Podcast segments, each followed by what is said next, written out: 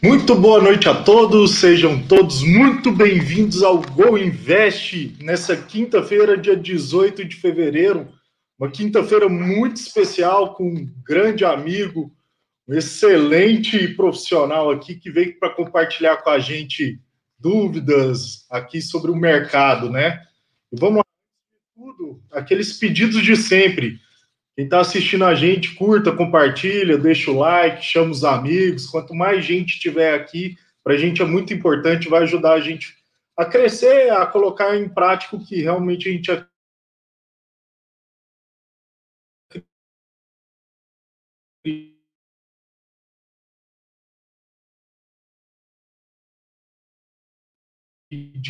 regista da Genial Investimentos, um cara fantástico, muito muito importante aqui para a gente, ajuda a gente bastante aqui na Blend.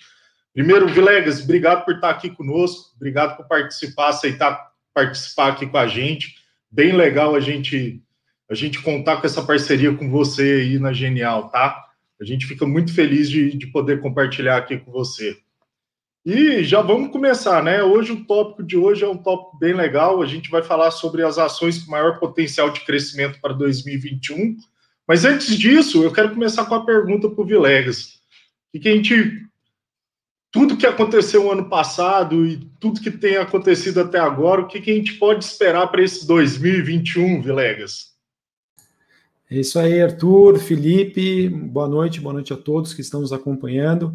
Obrigado aqui pelo convite, é sempre um prazer para mim estar aqui falando de mercado, né? Afinal, a gente vive disso, a gente ama o que faz e poder ter esse momento ali para compartilhar esses conhecimentos, é, essa questão da educação financeira que é tão importante, né? Adorei a abertura aí de vocês, né? Que vocês falam muito disso, né? Que informação é tudo, né? Educação é tudo.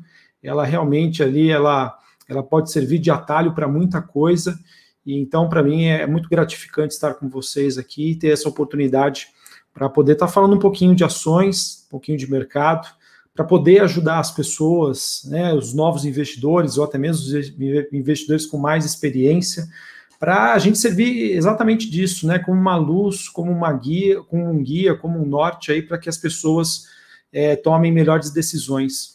E eu, na minha, assim, na minha humilde opinião, né, eu vejo que essa questão da educação financeira, da informação, ela se torna extremamente importante pelo simples fato de que nem sempre ela vai te direcionar para o melhor investimento, para o melhor rendimento, mas ela, pelo simples fato dela te nortear, ela te ser, servir como um guia, né? Você sabe o que está acontecendo, quais são os riscos envolvidos, e isso, sem sombra de dúvida, é um grande diferencial, pode ser um grande diferencial para os investidores, porque eu sempre digo, né? Sempre que você puder separar a emoção da razão, é, quando você faz isso, as chances de você ser vitorioso no longo prazo, construir, conseguir é, chegar nos seus objetivos financeiros, ter independência financeira, ter bons retornos, isso é essencial, né? Porque na, normalmente é, a gente sabe, né, que a gente que opera, trabalha com renda variável, como o próprio nome já diz, varia. E se varia, é, isso significa dizer que a gente vai ter passar por momentos bons e momentos ruins. E se você sabe agir em momentos ruins, em momentos de adversidade, né, você consegue tomar melhores decisões. É claro que fica muito fácil falar agora, mas pensa você, né, se a gente fizer um raciocínio aqui, se eu tivesse comprado Magazine Luiza lá em março de 2020, né, quando foi o ápice da crise, a, preços de hoje, ela chegou a custar cinco reais, hoje está 25.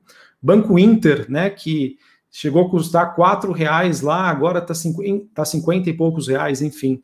Mas é tudo isso, né, que acho que a educação financeira ela traz para os investidores, né, essa possibilidade de entender o que está acontecendo e sabendo, né, é, tendo desse artifício da informação, da educação, que ele consiga tomar as melhores decisões. Mas para a gente não fugir muito do tema aqui da, da nossa live, falando um pouquinho sobre 2020, eu acho que é isso, né? A gente começou o ano, digamos, muito bem, os mercados estavam muito animados, né, com uma expectativa de crescimento econômico, e eu vejo que os mercados e investidores estavam especialmente animados quando se tratava de Brasil, né, já que é, nós estávamos numa, numa dinâmica em que existia toda uma expectativa de, de, de valorização, é, de valorização não, perdão, de andamento da agenda de reformas, ou seja, o Brasil ia começar a resolver né, um, dos grandes, um dos grandes problemas né, que amedrontava o investidor já desde o passado, e a gente ia conseguir dar prosseguimento nisso, né, que é a questão do endividamento público, né, de como se dava a, as relações para a fim de diminuir o risco e poder atrair mais investidores. Só que aí a gente teve né, a Covid-19, que foi um, um fator ali totalmente fora do radar, ele já começou a dar sinais do mês de mar, do mês de janeiro, mas como o mercado meio que acreditava que isso poderia ser algo localizado ali na China, no máximo ali na Europa, é, a gente acabou levando o susto que levou. Então, como consequência disso, a gente teve é, uma queda muito forte e muito rápida dos principais ativos de risco a nível global, e essa queda ela acabou sendo também acompanhada por uma série de incentivos monetários e fiscais que foram implementadas aqui no Brasil e no resto do mundo. Então, acho que para falar de 2021, não tem como a gente deixar de falar sobre é, o que aconteceu em 2020, né? Para a gente construir esse cenário deste ano. Então, eu, eu é, se a gente for pegar o que aconteceu no ano passado e ver a atitude dos principais bancos centrais, na impressão de dinheiro, né, dos governos ali realmente ajudando a sua população. Isso mostrou que, de alguma maneira, o mercado financeiro, né, os grandes bancos centrais, eles aprenderam que, em época de crise, vamos imprimir dinheiro, né, vamos injetar liquidez na economia, vamos incentivar as pessoas a gastarem, vamos dar crédito para as empresas, porque a economia não pode parar. Então, se eu tenho um agente ali que não queria emprestar um dinheiro, não, não tem problema. Eu, Banco Central Americano, uh, o banco mais respeitado do mundo, eu vou fazer essa contrapartida. Eu vou dar esse dinheiro porque eu não quero que as coisas parem. Então a gente começa a construir o cenário para 2021, né, à medida que também que nós, no ano passado, né, passamos por, por todos os problemas aí da Covid-19, mas a gente teve os avanços aí da medicina, da ciência, das vacinas, então, podemos dizer, né, já chegando agora aqui para 2021, que a gente começa o ano com toda, todas aquelas políticas que foram implementadas em 2020, de taxas de juros a níveis baixíssimos, né, até a níveis zero, em alguns países a nível negativo, é, políticas fiscais né, de pacotes de ajudas aqui no Brasil, nos Estados Unidos, na Europa, tá? Isso né, tem as suas consequências. As consequências disso é, claro, crescimento econômico, já que eu não vou deixar a roda da economia parar, e com as pessoas tendo recursos, né, elas vão começar o quê? A consumir produtos e serviços.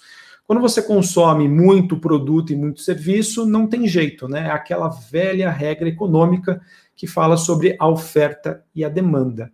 Se nós temos uma oferta limitada e a demanda começa a crescer porque as pessoas, né, ou estão recebendo auxílios, ou os empregos estão retornando a uma expectativa de que esses serviços e esses produtos eles acabam ficando aí mais caros, tá? Se a gente tem uma, uma oferta limitada. Então a gente já começa em 2021 com essa expectativa. Teremos crescimento econômico, né? Uma das, uma das frases que foi mais comentada no ano passado, que é a famosa recuperação em V, né, que você tem uma queda muito forte, mas assim que as coisas se reajustam, né, o mercado, as economias voltam a crescer. É, só que esse crescimento ele não vem sozinho, né? Digamos que ele não chega somente ali, ah, temos crescimento econômico. Normalmente, segundo a, a teoria econômica, né, e vivências e experiências do passado, esse crescimento econômico ele vem junto de um fator que é chamado de inflação. Tá? E a inflação tem todas as consequências que ela traz consigo, né? É, e é um pouco do que a gente está vivenciando neste momento. Então, qual que é o cenário que nós temos neste momento? Porque é o seguinte, né? Nós temos essa expectativa de crescimento econômico, ela vai ser acompanhada de inflação. Qual que vai ser o ritmo dessa inflação? Vai ser muito elevado, muito forte, vai ser tranquilo? Por que, que eu digo isso?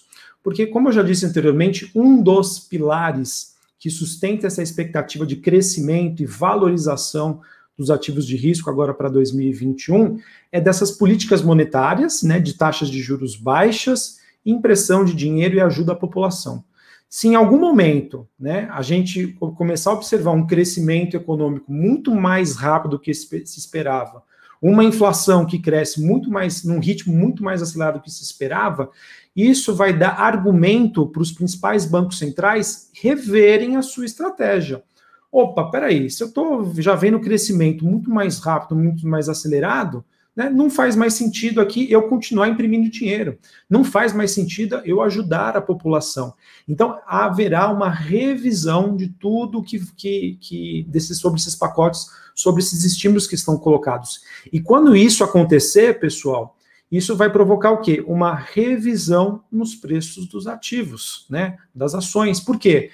Um dos fatores também que está contribuindo para essa valorização dessas ações é que as pessoas não têm hoje é, justificativa para não investir em renda variável. Né? A é. gente tem uma expectativa de crescimento econômico, a renda fixa está rendendo muito pouco no mundo e também aqui no Brasil, então as pessoas vão começar, começar já começaram esse movimento a investir em ações. A partir do momento que tem o inverso, pois não. Até assim, desculpa te, te, interromper, mas você tocou num ponto bem importante. Eu queria fazer um comentário sobre isso e queria escutar a sua opinião, tá? Hum. Eu escutei aí de um, de um grande amigo, um especialista, que talvez a gente não sofreu tanto, a gente teve uma recuperação muito rápida em termos de bolsa, de ações, muito por conta da internet, dos youtubers, do, do Instagram, que toda hora chegava e comentava: ah, tá muito barato, compra, compra, compra, compra. E a falta de, de, de conhecimento das pessoas, a, a falta de, de ideia, junto com juros baixos, fez com que as pessoas realmente aportassem lá. E isso fez com que a gente tivesse uma recuperação muito mais rápida do que normalmente aconteceria. Você acha que isso é uma verdade, que realmente isso pode ter impacto também agora?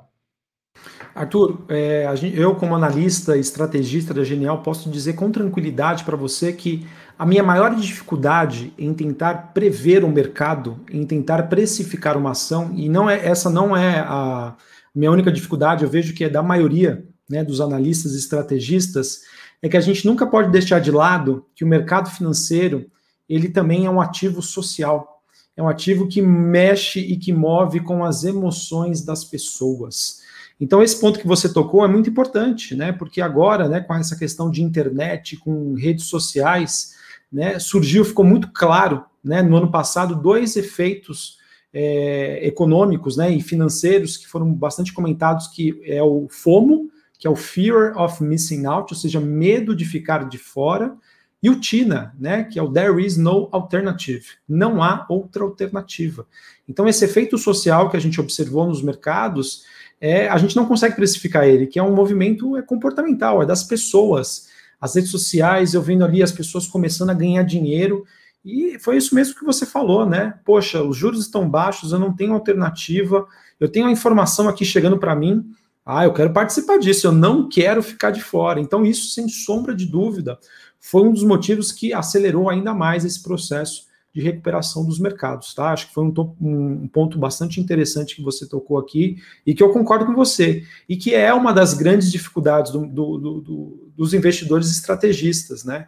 Que é essa questão do quanto do efeito social nós temos hoje na precificação de um ativo, né? E a gente já começou a ver isso é, agora em janeiro, né? Com o efeito GameStop, em que as pessoas estavam se reunindo ali em fóruns na internet, né, no Reddit, e fizeram o que fizeram, né? A ação da GameStop subiu 1.500, 2.000% em três semanas, com o pessoal ali se reunindo e falando: vamos comprar, vamos comprar, vamos derrubar os grandes fundos.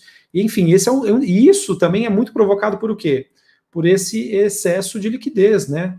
Foi comprovado ali que o número de postagens no Reddit ele aumenta expo exponencialmente assim que o, que o governo americano começa a distribuir os chequinhos lá para a sua população.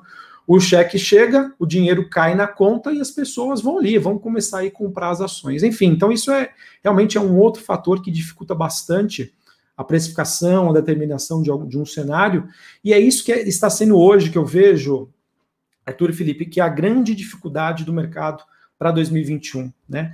Veja só, né? A gente começou ali o ano com uma sensação que, poxa, é um ano positivo, construtivo, mas não tem jeito, cara. Renda variável é sempre difícil, né? Porque o mercado ele tem esse efeito social de você saber que as pessoas ali, a gente nunca sabe, né? O, mercado, a questão de oferta e demanda, é de você tentar achar ali qual que vai ser a opinião acima da média. A opinião acima da média, seja de compra ou de venda, é o que vai determinar se uma ação vai subir ou vai cair.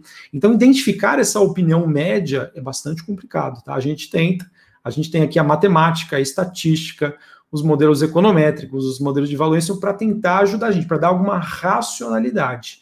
Mas esse efeito emocional realmente é uma das grandes dificuldades.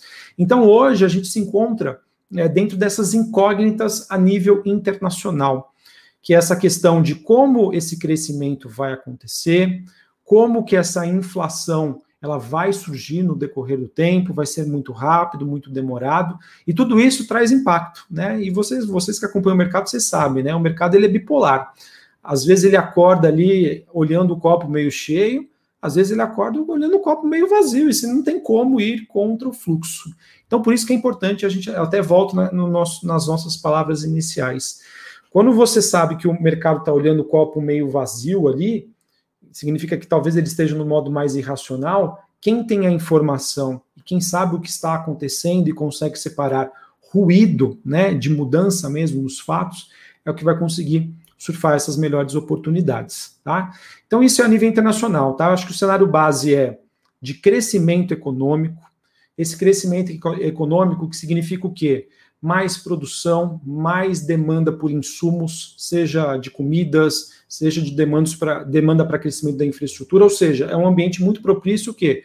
Para valorização das commodities. Tá? O mundo precisa crescer, o mundo precisa se reerguer, e para isso ele precisa de energia, de matéria-prima, né, e de pessoas muito bem alimentadas ali para ter energia, para pensar, raciocinar e conseguir executar o seu trabalho.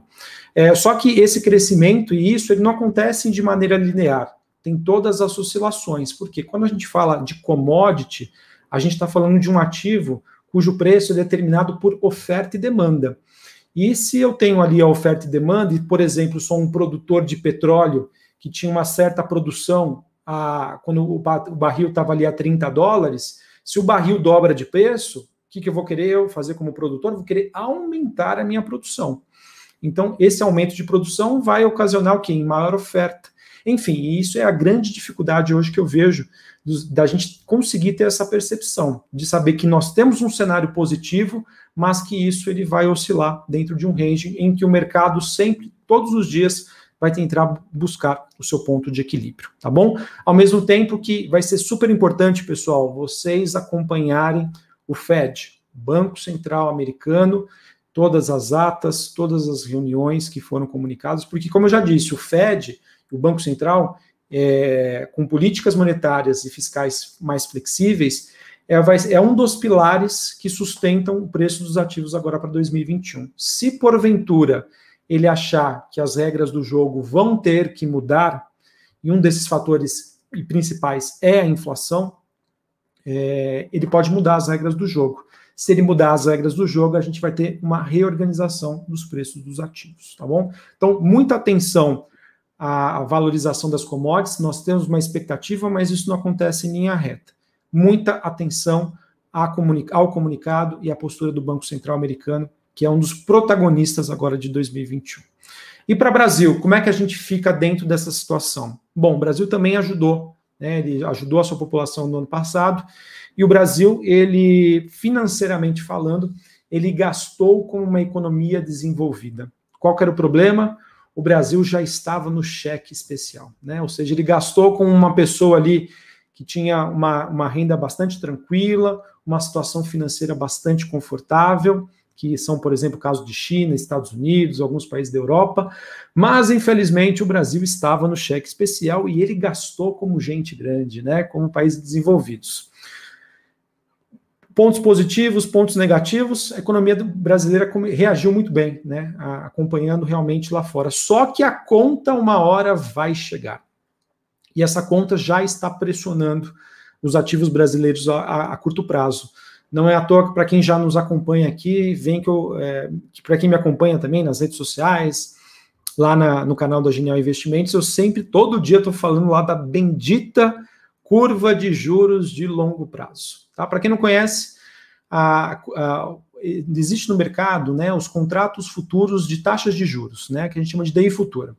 Ele dá, é um instrumento que permite ao mercado né, ele se posicionar para mediante uma expectativa de qual vai ser a taxa de juros aqui no Brasil, a Selic, nos próximos 2, 3, 4, 5, 10 anos e assim por diante. Ou seja, né, o que vai determinar o preço, os juros no futuro, vai, vão ser vários fatores de risco. A gente tem a questão do dólar, a gente tem a questão do risco país, né, expectativa de crescimento econômico e, claro, né, o mais importante, o andamento da agenda de reformas. Tá? Então, tudo que o nosso Congresso, né, os nossos parlamentares conseguirem fazer para que a gente tenha né, um andamento das reformas estruturais tão necessárias e aguardadas pelos investidores, isso vai fazer o quê? Que o risco Brasil de longo prazo diminua. Isso diminuindo, a gente, a gente pode passar por um efeito que a gente chama de fechamento da curva. Pessoal, não confundam. Uma coisa é a Selic, que é o que a gente chama de juros de curto prazo. Outra coisa é a Selic, mais embutido um monte de incerteza que a gente tem para saber como que vai estar o Brasil daqui a 20, a 10, 15, 20 anos. Tudo isso, né, esse efeito do tempo e todos os riscos envolvidos fazem com que, por exemplo, a Selic precificada para os próximos anos chegue ali no patamar de 7 a 8%, por exemplo, né, para os próximos 10 anos, para vocês terem uma ideia. E isso, pessoal, essa precificação dos juros a longo prazo é o que influencia na precificação dos ativos hoje. A gente não pode esquecer, pessoal, que investir em ações é um investimento de longo prazo. Então, não necessariamente comparar um retorno uma, de uma ação com a Selic de curto prazo faça sentido. O que faz sentido é o que está mais valendo a pena? Eu investir para os próximos 10 anos e ter um retorno ali de 8% ao ano, né? Ou investir numa empresa que pode ter um crescimento de receitas na faixa de 10, 15, 20%. Isso é uma conta que o mercado faz todos os dias. Então, por isso que é muito importante e é, é muito válido saber e acreditar que o desempenho das ações aqui no Brasil, um dos fatores determinantes, sem sombra de dúvida, é essa sinalização que o governo pode nos dar em relação ao andamento das reformas e principalmente sobre a sua situação fiscal, tá bom? A princípio, Arthur, esse eu vejo que é o cenário global que eu tenho para 2021. Que o que a gente deve acompanhar? Quais são, digamos assim, os grandes personagens que você deve acompanhar a nível global? O Banco Central Americano e a inflação lá nos Estados Unidos e no mundo, e aqui no Brasil, o andamento das reformas, o Pacto Federativo, a reforma tributária, a reforma administrativa. Se o Fed continuar com a atual política, se a inflação der sinais ali de crescimento, mas que não assuste, seja brando, venha crescimento econômico global e aqui no Brasil, e aqui a gente der algum tipo de sinalização, ah, estamos andando com as reformas, a gente vai conseguir aprovar alguma coisa, os ativos brasileiros têm tudo aí para ter uma performance até acima da média né, da, de, de, outras economias, tá? Porque realmente esse fator Brasil tem pesado e é o que está pressionando aí muitos dos ativos. Se a gente não fizer a nossa lição de casa, né, eu vejo que algumas classes de ativos aqui no Brasil a gente consegue ter boas performances. Por quê? Podem ser empresas que vão depender não somente do crescimento do Brasil, mas do crescimento do mundo. A princípio, essa é a visão global, e agora eu queria comentar com vocês né, cinco temas que eu tenho agora para 2021. Mas antes disso, queria saber se você quer fazer alguma pergunta, fazer alguma colocação. É, eu só, só quero fazer uma pontuação aí, quero ver se você concorda. Talvez a gente tendo uma retomada da economia e a China principalmente, o Brasil tem tudo para ser realmente a bola da vez. É, principalmente por conta de commodity, que a gente realmente vive disso, a gente é muito forte nisso. A China retomando a economia, ela pode necessitar cada vez mais da gente, isso pode favorecer, concorda? Não, sem sombra de dúvida. É, 2021 é o ano do centenário do Partido Comunista Chinês, ou seja, eles vão querer entregar um PIB, né, um resultado econômico nunca antes visto na história. Hoje que é esperado um crescimento entre 8,5% a 10% para a China. E para a China crescer, né, ela precisa, como eu já disse, né, de alimento, ela precisa de insumos, e o Brasil está aí, né? A gente sabe que Brasil e China é, têm uma parceria comercial, ou seja, o crescimento chinês, ele, ele, sem sombra de dúvida, ele pode e vai beneficiar empresas brasileiras. Então, aproveitando esse tema, Arthur, queria comentar aqui uh, o primeiro tema. É, a pergunta que não quer calar, né? Exatamente. Setores que a gente deve acompanhar aqui para ganhar. Exato. Então, assim, baseado em tudo isso que a gente comentou, pessoal, o que, que a gente tem hoje? Então, acho que mais do que nunca, né? Você comentou aí de crescimento de China, crescimento de mundo, não tem como falar o quê? Das nossas empresas exportadoras, né? Nas nossas empresas ligadas a, a commodities. E a gente tem várias, né? Empresas ligadas ao setor de petróleo, mineradoras, siderúrgicas é, empresas ligadas ao setor de papel e celulose, e também né, cria o setor de frigoríficos. Então, acho que são essas, esses são os, os, quatro nichos que nós temos, os quatro setores ali que podem beneficiar desse crescimento econômico global. E, Arthur, eu vejo que, é, para quem, por exemplo, não acredita, porque acho que gente, é, é importante a gente pautar aqui os diversos tipos de investidores. Eu queria falar aqui especialmente para você que não acredita em Brasil e eu não vou ser contrário a você, tá? Acho que Brasil é realmente assim, é, é, algo fora da curva. É difícil, é complicado. Pegando as frases aqui do nosso querido Roberto Mota, né? É um aluno ali mediano que chega na beira do precipício, mas depois volta. E se você não confia, não acredita muito em Brasil, isso não é motivo para você não investir em empresas brasileiras. Porque essas empresas que eu comentei aqui com vocês, elas não dependem do crescimento de Brasil não dependem de agenda de reformas, não dependem de nada. Elas dependem o quê? De crescimento de China, Europa e Estados Unidos. Então, eu vejo que é, ter uma empresa ligada a commodities na carteira de vocês para 2021 é uma peça extremamente estratégica. Por quê? Se a gente tiver crescimento Brasil, beleza, elas vão se beneficiar. Né? Se tiver crescimento mundo e Brasil, a gente, ela vai se beneficiar. Ah, não tem Brasil, mas tem mundo. Ela vai se beneficiar também. Então, eu vejo que é uma coringa, posição coringa. Qual que é o ponto negativo tá, de uma exposição em empresas ligadas a commodities? Foi o que eu comentei anteriormente, que é esses questionamentos do mercado sobre oferta e demanda. Os preços eles não vão subir em linha reta, né? Os preços vão oscilar. Então, é, saber que comprar uma empresa ligada a uma commodity, ela vai depender de um outro fator, né? Um preço de alguma matéria-prima negociada a nível global, isso pode, de alguma maneira, interferir nos preços. E um exemplo que eu gosto de dar aqui foi o que aconteceu com a Vale, né? agora no mês de janeiro, que o minério de ferro caiu por conta do ano novo chinês, e a Vale caiu também, caiu acho que 10, sei lá, 10, 12%, e todo mundo começou a ficar assustado, meu Deus do céu, acabou a tese de commodities, não está valendo mais nada, não quero isso para mim. Calma, gente, calma. E nesses momentos que surgem as boas oportunidades. Vale nos deu, nos deu aí uma oportunidade recente. E é o que, e, e, o que eu fico mais chateado, é porque normalmente é nesses momentos que eu esperaria que as pessoas me perguntassem, Felipe, vai, está valendo a pena comprar Vale? Não aparece ninguém. Quando que vai aparecer? Quando ela voltar ali para cima dos 100 reais, já estiver próximo do meu preço-alvo, aí a galera vai começar a Felipe, vale a pena entrar em Vale? Eu vou falar, é incrível, né? Como isso acontece muito, né? É impressionante. E é isso, pessoal. Esse é um dos segredos do mercado, né? É você tentar separar o ruído do fundamento, é, separar ali os momentos de irracionalidade no mercado, de oscilação do mercado, para fazer boas aquisições. Tá? Então, poxa, falando das empresas que eu gosto, tá, ligadas a, a commodities, eu gosto muito de Vale, tá? É, inclusive uma das minhas recomendações, crescimento de China, construção civil, etc. É, para quem gosta de e acredita, por exemplo, no, no, no, mercado americano, muitos dizem né, que pode surgir aí um grande pacote ligado à infraestrutura nos Estados Unidos. Se isso acontecer, a Gerdau vai ser uma das mais beneficiadas desse movimento. Tá? Então, olhando para as siderúrgicas, é a minha favorita.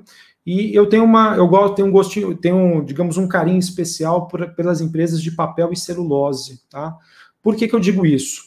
É, se a gente tinha ali o minério de ferro já subindo bastante, já desde o ano passado, o petróleo também, que já vem subindo bastante, ah, o ciclo dos preços da celulose, eles estão no comecinho, né? Ou seja, estão bem para trás ainda. Então, esse medo que eu disse para você de oscilação das commodities, eu acho que é um medo que fica um pouco mais apartado quando a gente olha, por exemplo, para Suzano, para a Clabin, também que eu vejo que podem se beneficiar desse cenário positivo para commodities.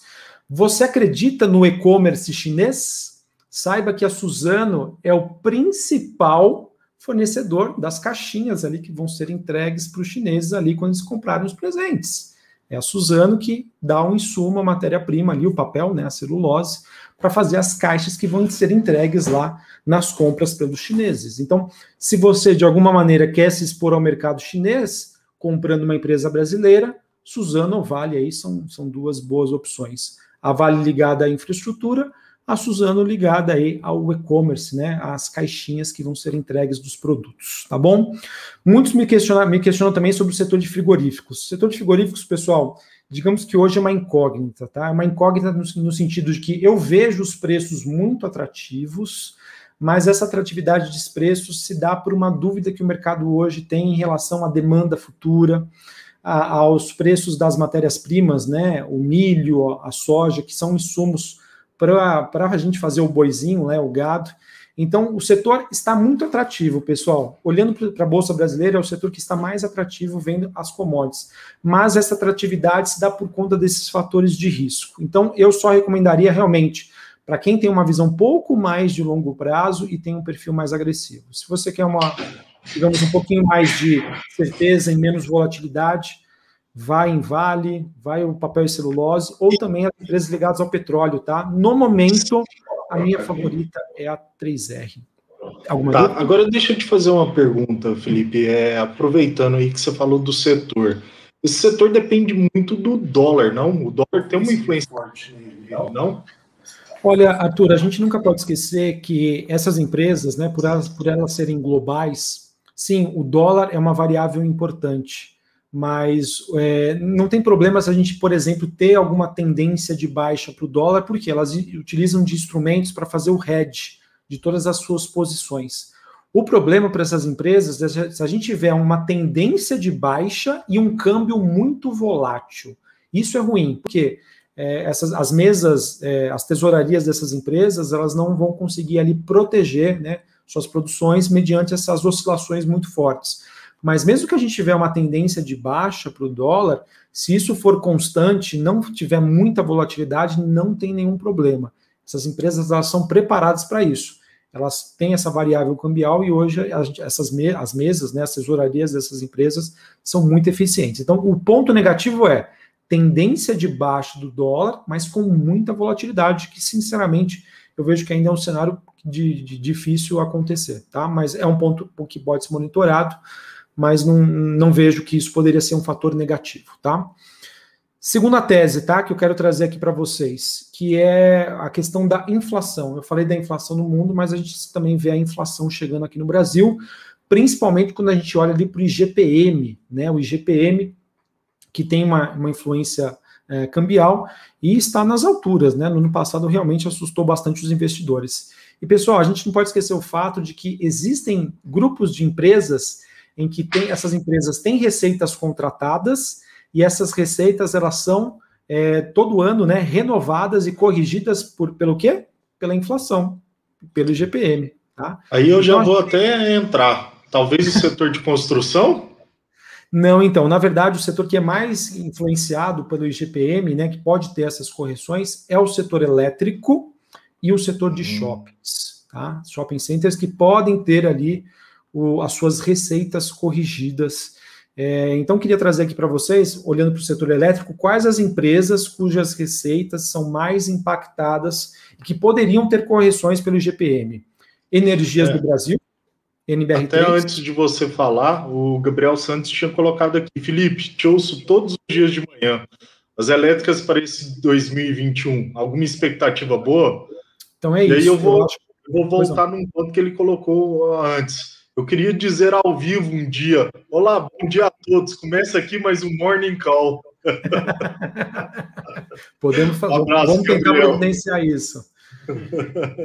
Mas, enfim, voltando aqui, então, eu acho que assim, eu vejo tá, o setor elétrico com preços atrativos. Como eu já disse, né, tem Energias do Brasil, Taesa e CPFE Energia, que são empresas que podem se beneficiar em que as suas receitas podem ser corrigidas pela questão aí do IGPM.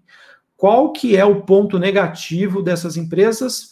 Foi o que eu comentei lá, que é o tema do andamento das reformas e o risco país a longo prazo. Enquanto isso não for resolvido, não for direcionado, o juros de longo prazo vai estar muito alto.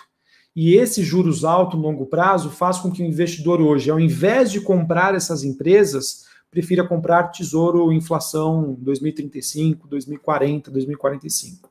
Tá? Então, ao mesmo tempo que eu acredito que são empresas resilientes, são empresas conservadoras e que estão com preços atrativos, a gente vai precisar de um empurrãozinho ali no andamento das reformas, tá? Esse é o ponto negativo e, ao mesmo tempo, de oportunidade para esse setor. Felipe, você acha que alguma coisa vai andar? Sim, eu tenho confiança. Alguma coisa vai andar. Eu não sei o quanto.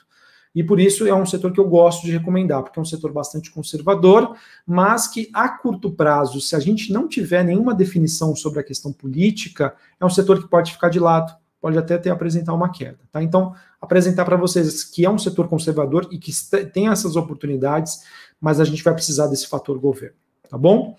Terceira tese de investimentos, tá? Que é a questão da reabertura das economias. E que isso, pessoal, está deixando essa classe de preços atrativa hoje, mas a gente só vai começar a ter uma reação quando a gente tiver uma campanha de vacinação efetiva aqui no Brasil e concluída com sucesso. Felipe, então o que, que eu faço? Eu espero a campanha de vacinação acontecer ou eu compro agora? Não, pessoal, a gente tem que levar em consideração que o mercado ele vai premiar a incerteza. O mercado sempre vai reagir antes dos fatos, tá? Então, se você de alguma maneira acredita que nós vamos ter vacinação, a gente vai ter ali no segundo semestre um novo normal, está muito barato. O setor de shoppings, tá? E a minha, minha favorita é Iguatemi e as empresas ligadas aí ao varejo de vestuário.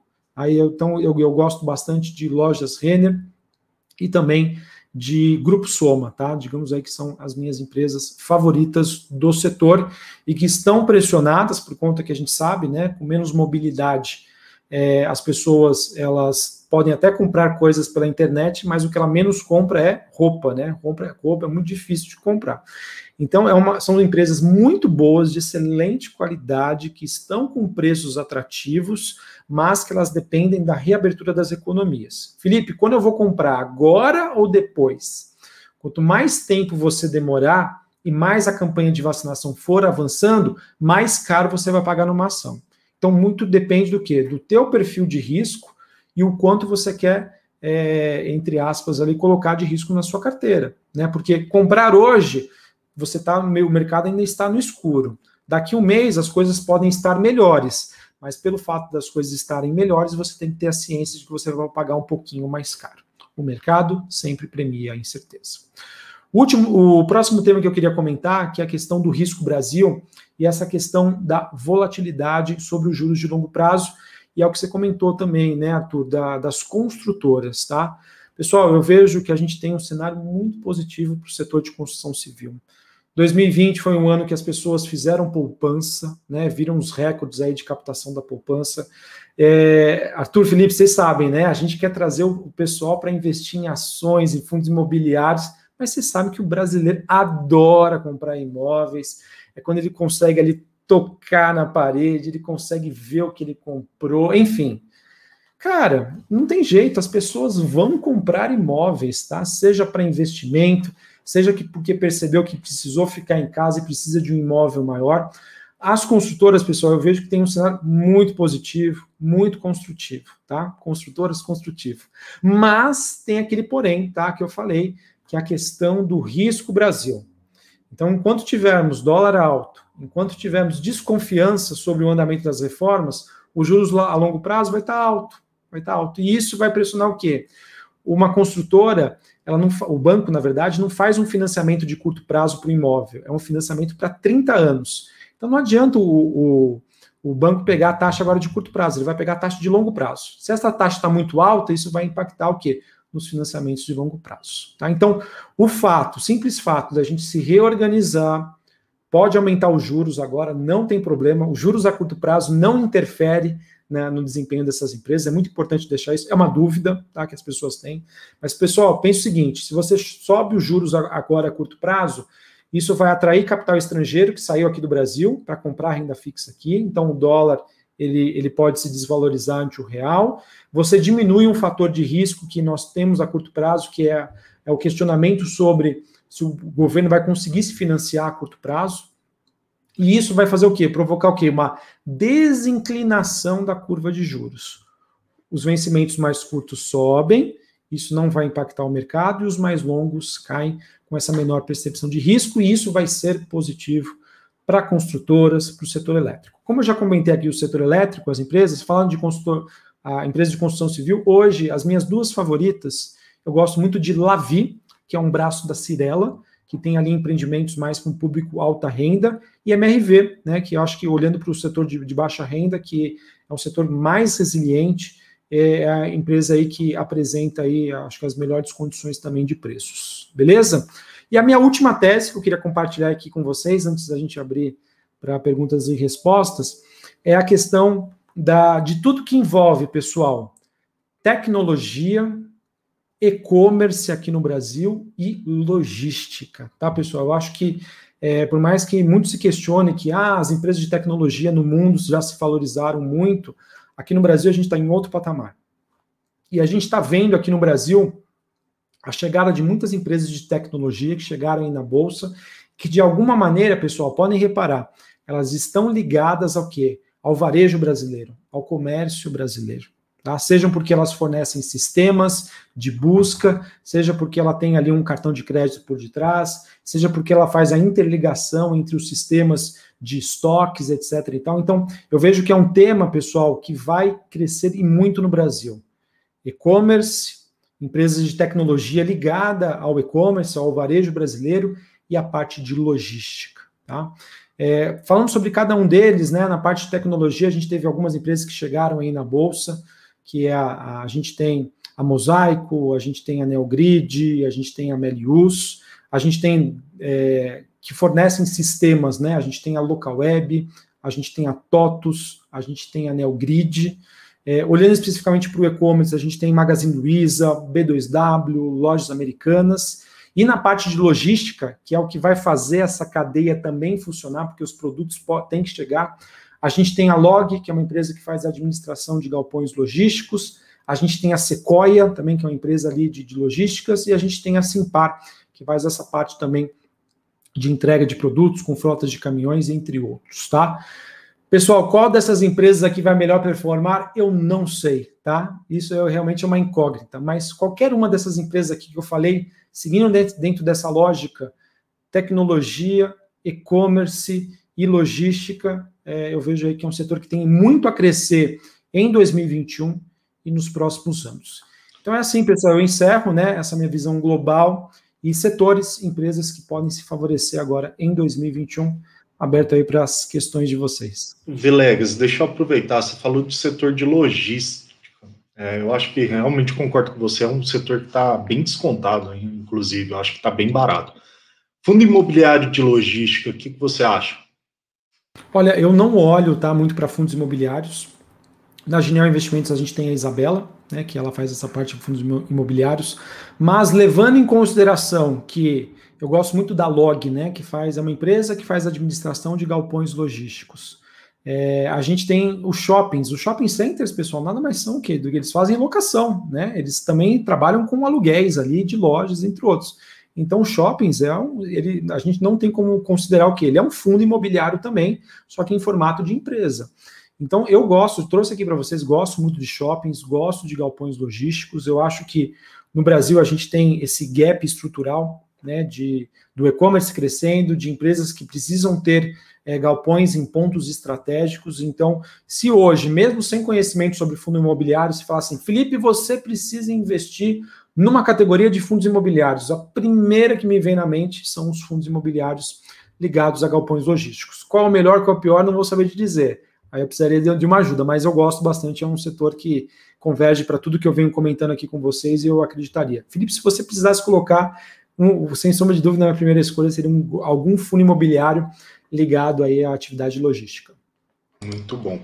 Uh, o Felipe trouxe um monte, algumas perguntas aqui, eu acho que ele separou umas seis. Eu vou pedir para ele comentar aqui com você, tá bom, Felipe? Por favor. Boa noite, Ará, tudo bem? É, a gente abriu uma caixinha de perguntas aqui para o pessoal, através das nossas redes sociais, e chegaram algumas aqui. Quero até mandar um, um grande abraço aí, João Carlos, que foi o quem mandou essa primeira pergunta. É, Felipe, quero montar uma carteira de investimento para os meus filhos.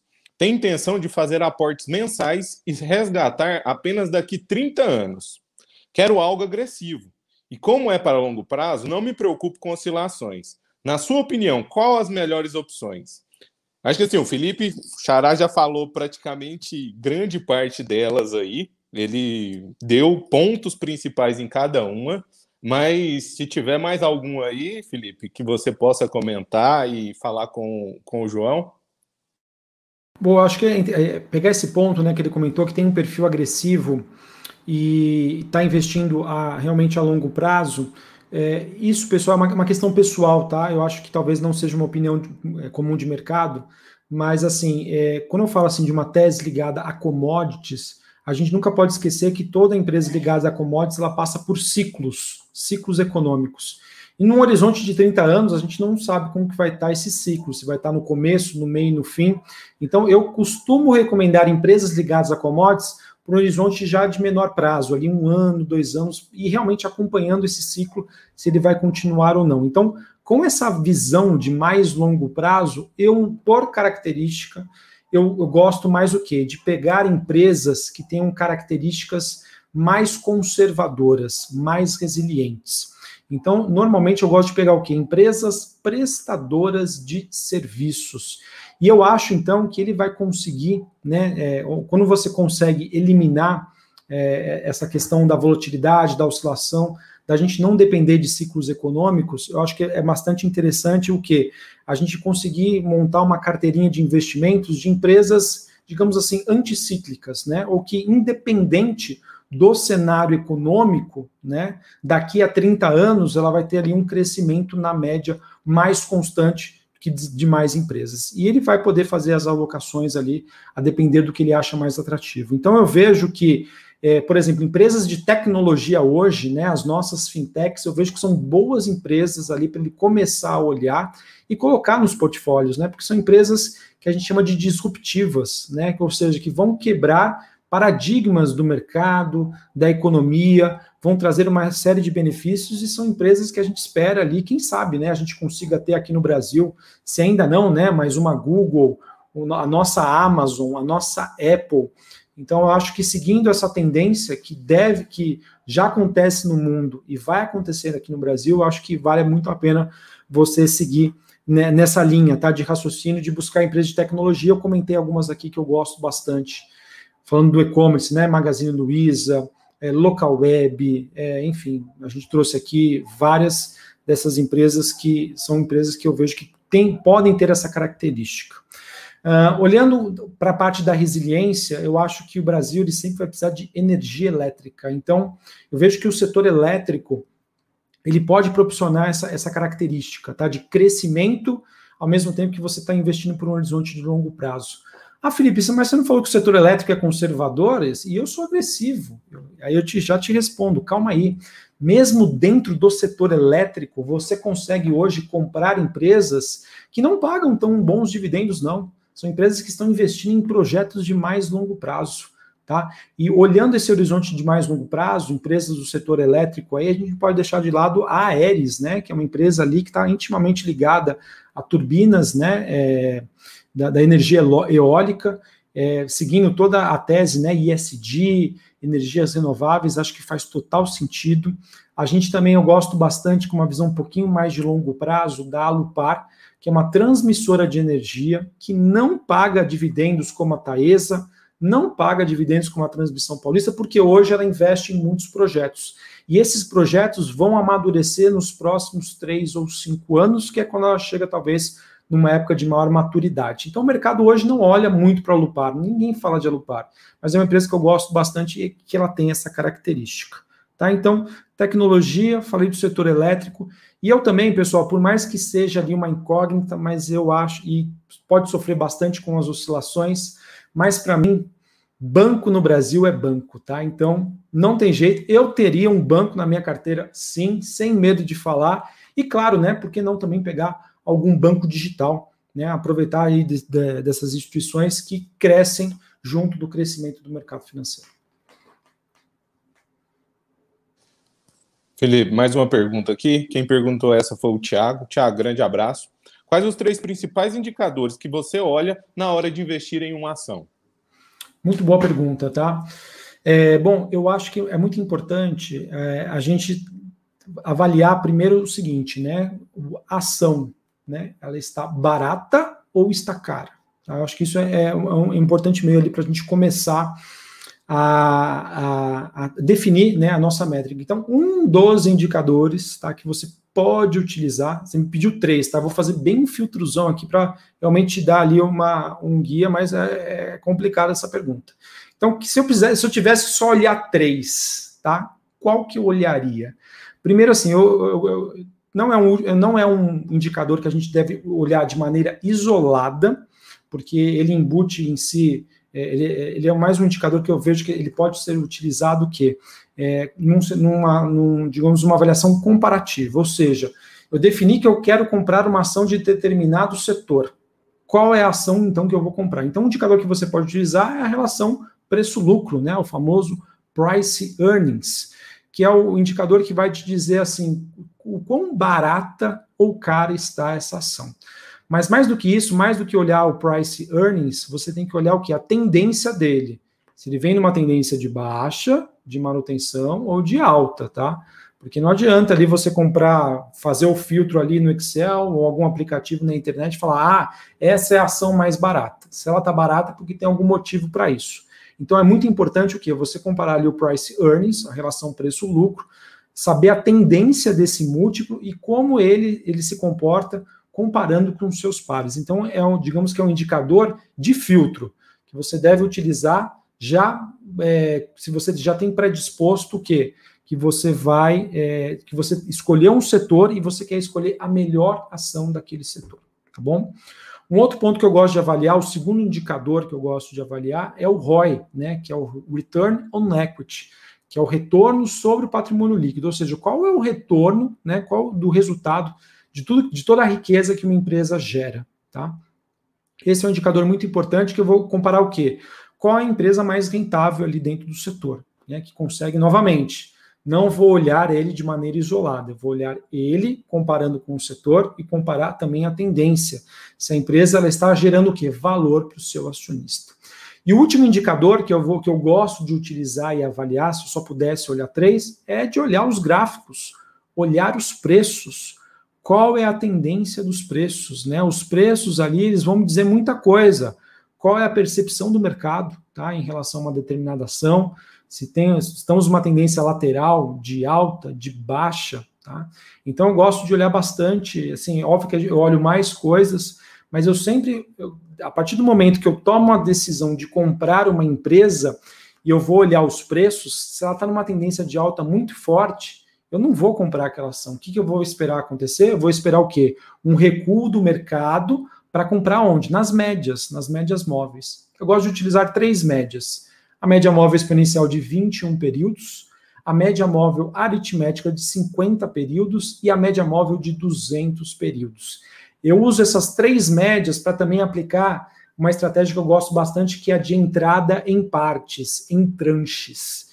Então eu espero as ações ali corrigirem, elas voltarem para as médias e eu costumo fazer três entradas. Na média de 21, se der oportunidade, na média de 50, se der oportunidade, seria minha segunda entrada, e minha última entrada na média de 200 períodos. Maravilha. Acho que assim, essa última que, que você acabou de explicar aí de entradas em é, acabou de responder a próxima pergunta. Eu tenho dinheiro para investir na bolsa e espero é, espero ou coloco tudo de uma vez? Então tá mais do que explicado, compre parcelado, não entre de uma vez, troque uma ideia com, conosco aqui do escritório.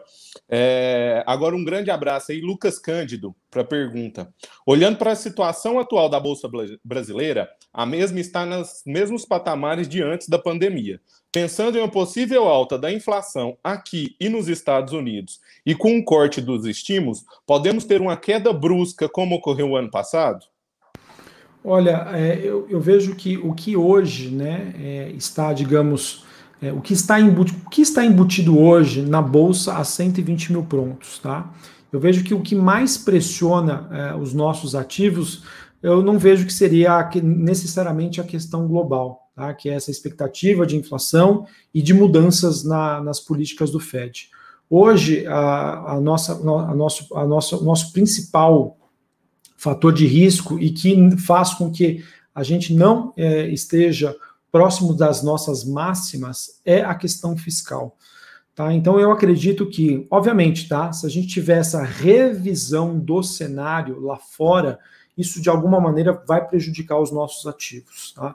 É, é difícil a gente colocar aqui em números, mas eu vejo o seguinte: eu acho que se nada acontecer é, em âmbitos de reformas aqui no Brasil e a gente tiver essa revisão dos portfólios lá fora, com essa retomada de inflação, queda do S&P, queda das bolsas globais, eu acho que em, em, condições de temperatura normal em pressão, o primeiro número que me vem na cabeça assim é a região dos 90 mil pontos.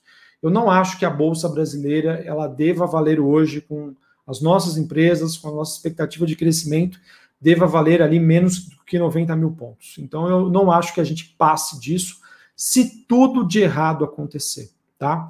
E eu vejo que, tá, mesmo se a gente tiver uma revisão do cenário lá fora, mas se a gente conseguir entregar reformas, eu vejo ali que a bolsa tem uma chance ali de ter uma queda bem menor, tá, do que a gente vê lá fora, se sustentando nesse patamar ali entre 115 e 120. Se o cenário continuar lá fora de estímulos, taxas de juros baixas e a gente entregar as nossas reformas, a gente consegue ali voar para os 135 mil pontos.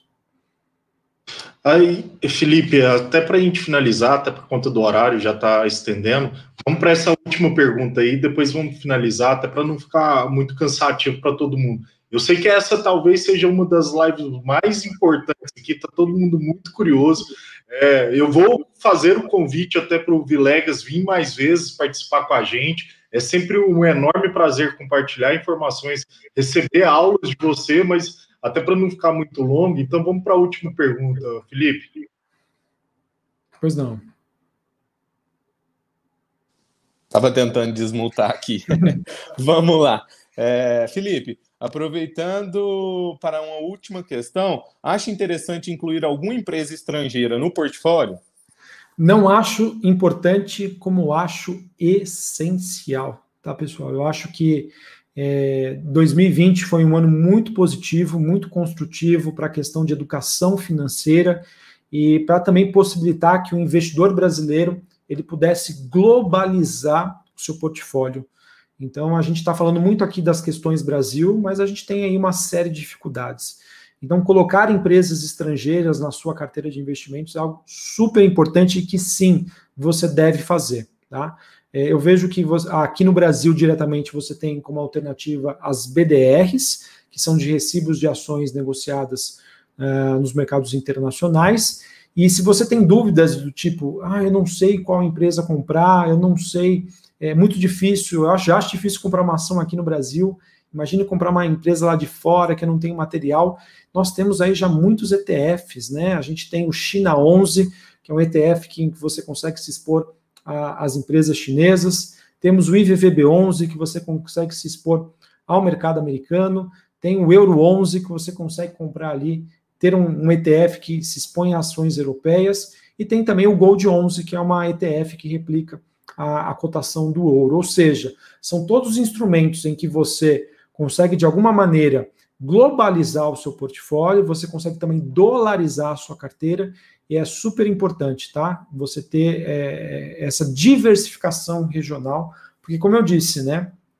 Até 2019, a única maneira de, do brasileiro ali diretamente através da bolsa se expor ao crescimento global era através de empresas exportadoras. E isso agora está muito mais democrático, porque você tem ETF e também as BDRs. Tá? Então eu vejo que sim, é bastante necessário, tem muita oportunidade lá fora, mas se a gente for comentar aqui, acho que é um assunto aí para mais uma live.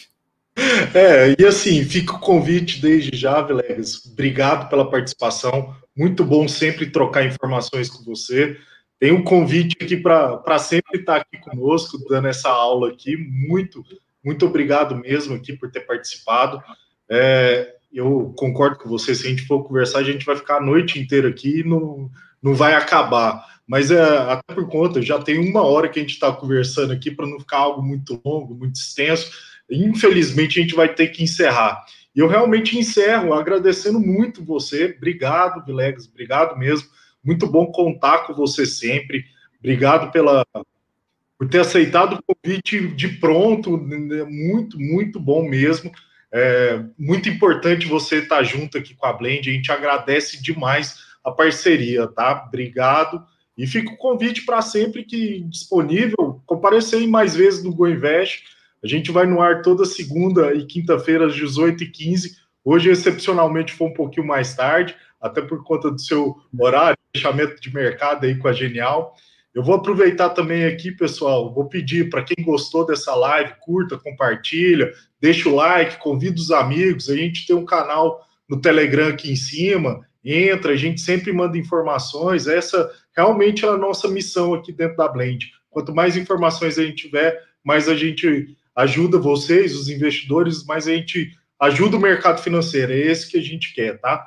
E Vilegas, pra, só para encerrar aí, mais uma vez, muito obrigado. Agradeço demais sua presença, tá?